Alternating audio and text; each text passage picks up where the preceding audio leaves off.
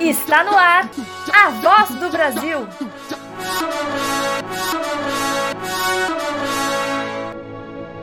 A voz do Brasil.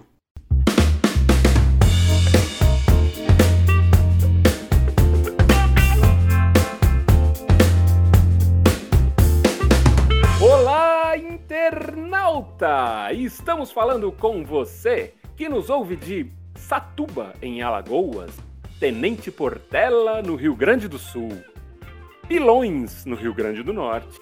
Dá um like, se inscreva no canal, aumenta o som e até o próximo vídeo. Não, nada disso, nós estamos só começando. Esse é o A Voz do Brasil. Aumenta o som. Eu sou Alexandre Simeone e Amarés que vem pra bem. Oh! Eu sou Juliana Galante e se ferradura trouxesse sorte, burro não puxava a carroça, né, gente?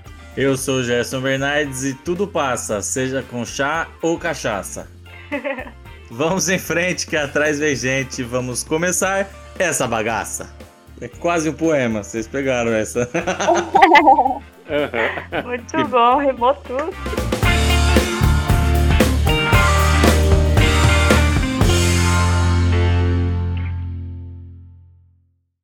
Antes da notícia, da primeira notícia do nosso podcast, temos um recado de uma parceira nossa. Lembrando que esse espaço está aberto para apoio, parcerias, divulgações excepcionais, até mesmo patrocínios. Beleza? O recado, um recado rapidinho da nossa parceira e depois a dona Marlene anuncia a notícia bacana para Dedel.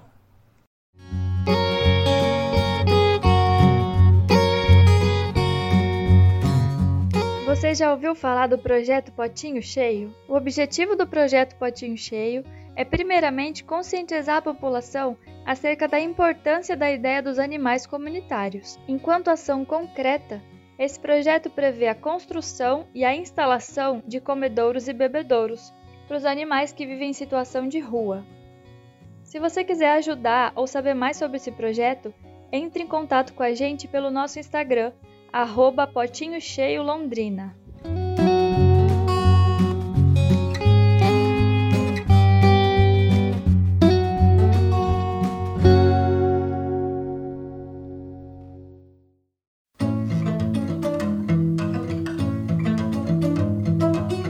E agora uma notícia bacana para Dedéu. Com paralisia cerebral, jovem do Distrito Federal faz vídeos falando sobre deficiência de forma simples e positiva? Essa é uma notícia do site Razões para Acreditar, por Monique de Carvalho. Feliz deve ser quem tem Clarinha sempre por perto. A jovem poeta ganhou a internet inteira em 2020 e da forma mais inspiradora possível. Se você não a conhece, precisa fazer isso logo. Ela faz vídeos incríveis falando sobre questões muito relevantes Clarinha aborda assuntos como preconceito, deficiência, limitações, aceitação e muito mais. Tudo isso usando uma linguagem sempre acessível.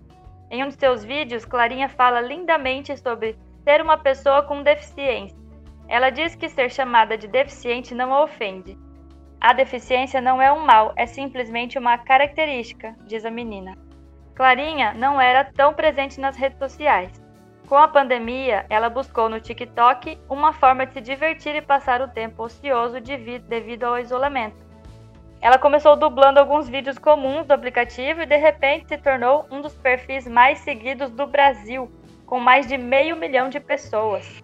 Assim como tinha muita gente gostando dos vídeos da Clarinha, tinha aqueles que criticavam de forma bastante preconceituosa.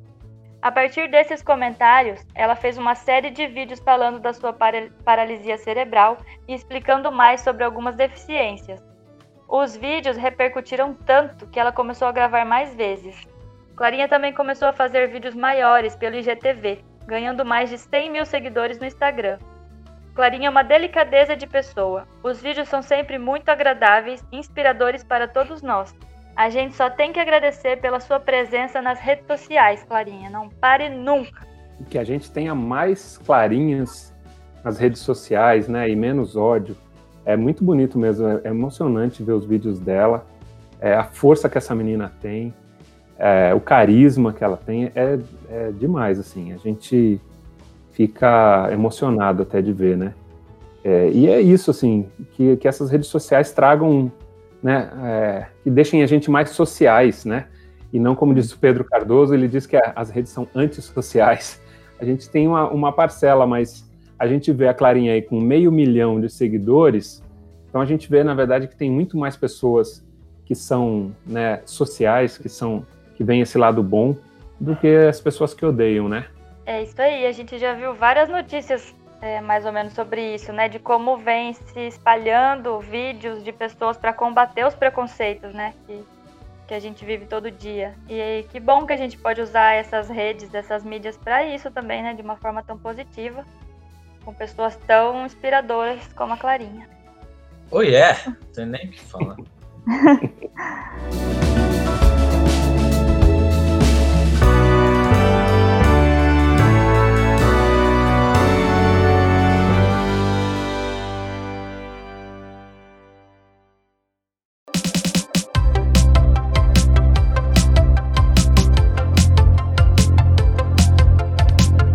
hora do quadro Notícia Ruim chega logo, mas veja o lado bom. Mãe arrecada 12 milhões para comprar remédio mais caro do mundo para a filha. Notícia do site Metrópolis por Érica Montenegro.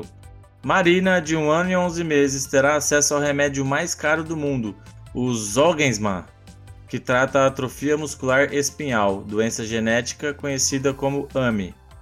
O remédio custa 2 milhões e 100 mil dólares, cerca de 12 milhões de reais, e foi conseguido por meio de uma intensa campanha nas redes sociais, da qual participaram famosos como o ex-jogador de futebol Ronaldo e o DJ Alok. Responsável pela campanha, a mãe da criança, Talita Roda, publicou um post emocionado no Instagram. Marina é uma criança iluminada por ter cada um de vocês na vida dela, afirmou. De acordo com ela, os últimos documentos estão sendo assinados para que a Marina possa receber a aplicação do medicamento. O Zolgensma foi lançado no mercado ano passado. O tratamento com ele, uma espécie de vírus modificado em laboratório, é injetada na veia do paciente e leva uma cópia saudável do gene SMN1 para os neurônios especializados em controlar a contração muscular, o que impede a progressão da doença. Apesar de representar grande alívio para as famílias, o medicamento imediatamente despertou um debate mundial sobre como seria o acesso a ele. Bom, o lado ruim dessa notícia, né? É, tá claro, é essa doença e esse acesso tão restrito, né, para os medicamentos, né, com um valor assim parece impossível de ser alcançado, né, por uma pessoa comum. O lado bom é a força dessa mãe, né, em lutar para que para conseguir esse remédio e essa rede de apoio que, que ela levantou, né, que mais uma vez através do uso das da tecnologia, das redes sociais, a gente conseguiu é, uma coisa tão grandiosa como essa, né? E que isso aconteça mais vezes, né? Eu acho que a força de ser mãe é muito grande, né? É muito única, assim. E não é fácil de conseguir o que ela conseguiu. Então, que a gente apoie e dê suporte para ela e para todas as pessoas que precisam desse apoio. Enfim, eu não sei muito o que dizer além disso. é, eu, fico, eu fico pensando, é, claro que a gente sabe que existe todo um investimento para fazer os remédios e tal, mas eu fico pensando que você ter que levantar 12 milhões de reais para você salvar sua filha, para mim é, é inconcebível, assim, né? A gente pensar em, quando a gente pensa em saúde, esse acesso tem que, teria que ser um acesso muito mais, muito mais rápido, muito mais fácil. É, é, é muito lindo ver, ver, é, essa mobilização, mas a gente precisa repensar esses, esses valores, esse acesso à, à medicação, né? É, porque não é possível isso, né? Eu fico meio abismado com, com o valor de um remédio desse. Assim, 12 milhões é, é, muito dinheiro. Absolutamente ninguém que a gente conheça tem condições de comprar esse remédio. Exatamente. Não. Isso mostra. E a gente. Nós somos privilegiados na camada social que, que, que estamos, sabe?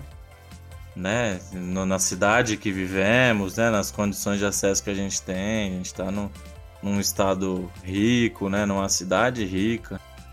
É, e ainda assim, é, o acesso não seria pra gente e pra todo mundo que a gente conhece. Então tem um, tem um, um, um desnivelamento aí que precisa ser corrigido, sim.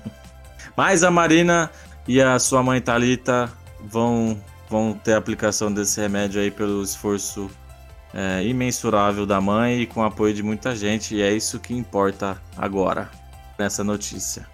Esse é o lado muito bom.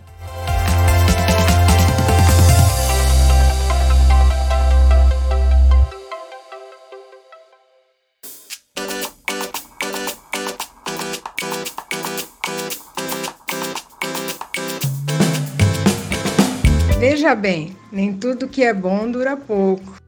Lei Maria da Penha, que completa 14 anos, trouxe uma revolução à sociedade, escreve a advogada. Essa é uma notícia. Hum, Essa é uma notícia do site Gaúcha ZH, pela Gabriela Souza. No último dia 7 de agosto, comemoramos 14 anos de sanção da Lei Maria da Penha, que estabelece ser crime todo caso de violência doméstica e intrafamiliar no Brasil criada a partir de uma condenação internacional, permitiu várias conquistas, como a facilidade na tramitação de ocorrências de violência doméstica contra mulheres e a criação de juizados e varas especializadas. Mesmo adolescente, essa lei trouxe uma revolução no que se refere aos direitos das mulheres, porque não apenas garantiu a proteção e a prevenção da violência doméstica, como de forma mais ampla, trouxe um sistema jurídico de anteparo que possibilitou a elaboração de outras regulamentações. E, principalmente, dissipou uma cortina de fumaça que havia sobre a violência doméstica, numa ideia de que, em briga de marido a mulher, não se mete a colher. Ao observar a história dos direitos, percebe-se que as garantias às mulheres têm apenas aproximadamente 200 anos. A legislação levantou ainda uma discussão importantíssima no contexto desses dois séculos de direitos das mulheres no mundo. Antes, as mulheres pertenciam à família ou aos maridos. Trata-se de um enfrentamento, então, não só de uma narrativa, mas de toda uma perspectiva histórica milenar que privilegiou o masculino e oprimiu as mulheres. Uma cultura demora em média quatro ou cinco gerações para ser modificada, facilitando a compreensão de que as legislações para mulheres surgiram de forma muito sutil. Precisamos ficar muito atentas e atentos porque a Lei Maria da Penha, assim como uma jovem de 14 anos, precisa de todo o nosso cuidado e atenção. É uma luta árdua e diária para não perdermos nossas conquistas. Porém, nada é mais revigorante do que o desejo adolescente por mudança e justiça. É, é, ouvindo essa notícia, eu já fico com o coração acelerado, assim, é uma coisa que mexe bastante comigo, esse tema, né? É, e tá aí uma data que a gente precisa comemorar e precisa ser lembrada, não só nesse dia, mas todo dia. Essa lei é de extrema importância e deve ser levada muito a sério. Infelizmente, ainda tem gente que critica essa lei, é, mas não tem, não tem, não tem como criticar isso, né? 200 anos de, é, de valorização da mulher, de direitos das mulheres é muito pouco, é muito pouco. A gente precisa é, levar a sério e valorizar muito esta lei. É uma conquista muito importante para nós mulheres e para nossa sociedade como um todo, né? Mas eu confesso que eu tô ansiosa pelo dia que a gente não precise mais dessa lei para proteger as mulheres, que a gente não precise mais ficar batendo em cima desse tema absurdo que é a violência contra a mulher. Eu espero que eu esteja viva e que eu possa comemorar com as crianças que eu conheço hoje esse dia, que a gente não precise de uma lei para defender as mulheres, que a gente tenha a nossa liberdade completa e não sinta medo de viver só por ser mulher. É isso que eu desejo do fundo do meu coração e eu acho que vai acontecer. Né? E aí essa lei mostra, e ela tem que é, ser valorizada sempre, mas ela também mostra que nenhum direito é dado, né? Todos os direitos são conquistados, e essa lei mostra, é tipo, o histórico dela mostra isso. Os direitos são conquistados com muita luta, com muita batalha, e depois eles são conquistados diariamente a partir do momento que a gente usa eles, né? Que eles são garantidos, que eles são executados e efetivados, né? Então esse, esse essa lei foi, foi é, conseguida com muita luta e para se perder um direito é no estado de dedos, assim. Então que a gente continue falando dela, valorizando a lei, valorizando o que ela preconiza, né, e vivendo mais do que é comemorando a existência dela, comemorando a efetivação dela. Seguimos, como diz a Ju, para buscar aí é, o momento que ela sonha, é um, é um sonho, tem que ser um sonho nosso, que a gente sonhe junto isso. Esse foi mais um episódio do nosso podcast A Voz do Brasil. Se você que estiver ouvindo a gente também acredita que os direitos das mulheres e todos os direitos são importantes, manda pra gente no nosso e-mail avozdobrasilpodcast@gmail.com ou no nosso Instagram A Voz do Brasil Podcast. Eu sou Juliana Galante e freguês edu educado não cospe no chão, não compra fiado e não diz palavrão. da onde é isso? Eu da... achei aleatório no negócio que o Olé me mandou, mas eu gostei das riminhas. Muito bom. O podcast A Voz Brasil está no ar e nos seus agregadores de podcast toda segunda, quarta e sexta. Eu sou o Gerson Bernardes e aí vai um recado para o Ricardo Melchior Pereira. Ele ficou para trás porque o Arthur G trabalhou. Porque os ditados que eu estou falando hoje também são dele. Só o dono da casa sabe onde ficam as goteiras. É, isso aí. Boa, isso aí. Isso é bom, hein? Eu sou Alexandre Simeone e a boa educação é a moeda de ouro. Em toda parte tem valor. O podcast A Voz do Brasil é uma produção da Vila Triolé e Palhaça Adelaide. Tchau. achei que ele não ia falar. Tchau. Tchau, galera.